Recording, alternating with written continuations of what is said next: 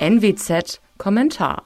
Ist das noch eine unbehagliche Ruhe im Frieden oder schon der Vorkrieg?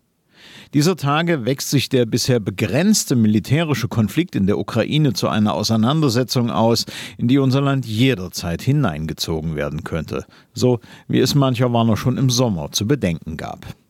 Erstens. Da sind die Anschläge auf die derzeit nicht betriebenen Gaspipelines in der Ostsee. Erstmals wurde damit außerhalb der Ukraine für Europa wichtige Infrastruktur angegriffen.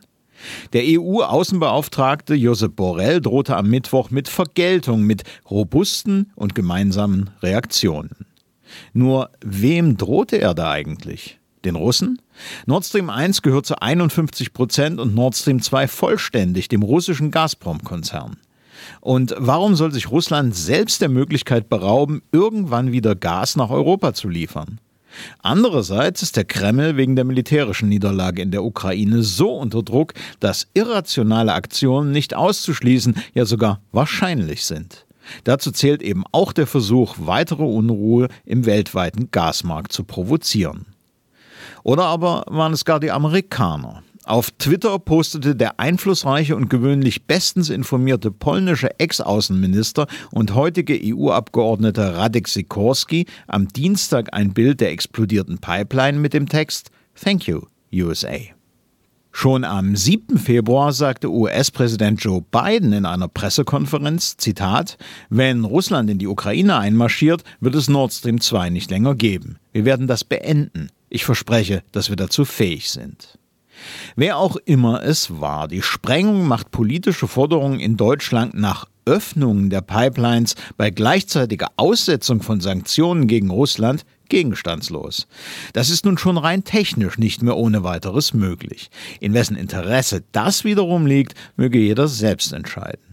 Wir erleben aber in jedem Fall eine dunkle, unklare Bedrohung, die auch für andere Teile der Infrastruktur gilt, für Internetknotenpunkte oder die Strom- und Wasserversorgung.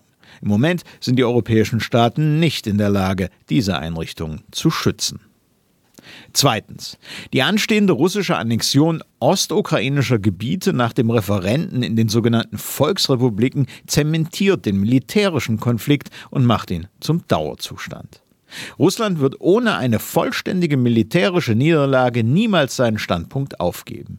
Die Ukraine wird alles daran setzen, die Gebiete zurückzuerobern. Der Krieg kann so nur auf dem Schlachtfeld entschieden werden und das kann sich über Jahre hinziehen, inklusive immer weiterer Eskalation der Kriegführung.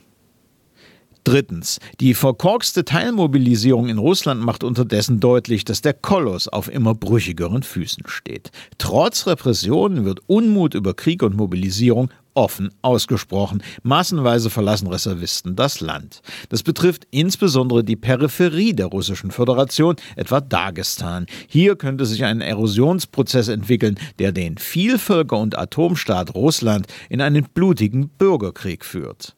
Ein von Gewalt begleiteter Zerfall des größten Landes der Erde wäre ein echter Gau für die ganze Welt. Viertens. Eine noch üblere Vision ist die nukleare Option. Immer wieder hat Moskau auf seinen Status als Atommacht angespielt und wurde im Gegenzug von der westlichen Diplomatie gewarnt, die nukleare Karte zu ziehen. In diesem Fall werde der Westen nicht nuklear, aber konventionell reagieren, was natürlich trotzdem einen dritten Weltkrieg auslöste. Den Kreml scheint das nicht zu berühren. Auf Videos eingezogener russischer Reservisten ist zu sehen, wie diesen für den Einsatz im Donbass ABC-Schutzausrüstung und Jodtabletten ausgegeben werden. Ein eindeutiger Hinweis auf Vorbereitungen für nukleare Konfrontationen. Die Annexionen im Donbass macht diese Gebiete nach Moskauer Verständnis zu russischem Staatsgebiet. Damit könnte Punkt 17 der russischen Nukleardoktrin vom 2. Juni 2020 greifen, der einen Nukleareinsatz vorsieht, Zitat, im Fall einer Aggression gegen die russische Föderation mit Einsatz konventioneller Waffen, wenn der staatliche Bestand selbst bedroht wurde. Die Rückeroberung der annektierten Gebiete der Ukraine könnte der Kreml jederzeit genau so interpretieren. Neben all dem, das uns heute schon unmittelbar und oft ganz persönlich bedroht, Energiekrise, Rezession, galoppierende Inflation, chaotisches Regierungshandeln der Ampel, sind täglich weitere schwarze Schwäne zu erwarten. Also Ereignisse, die uns bisher als gänzlich unwahrscheinlich vorkamen und die völlig überraschend, wie aus dem Nichts, über uns hereinbrechen. Für jeden Einzelnen kann das nur bedeuten, für Notfälle vorzusorgen, so gut es eben geht, aber auch so schnell es geht. Mein Name ist Alexander Will. Sie hörten einen Kommentar der Nordwestzeitung.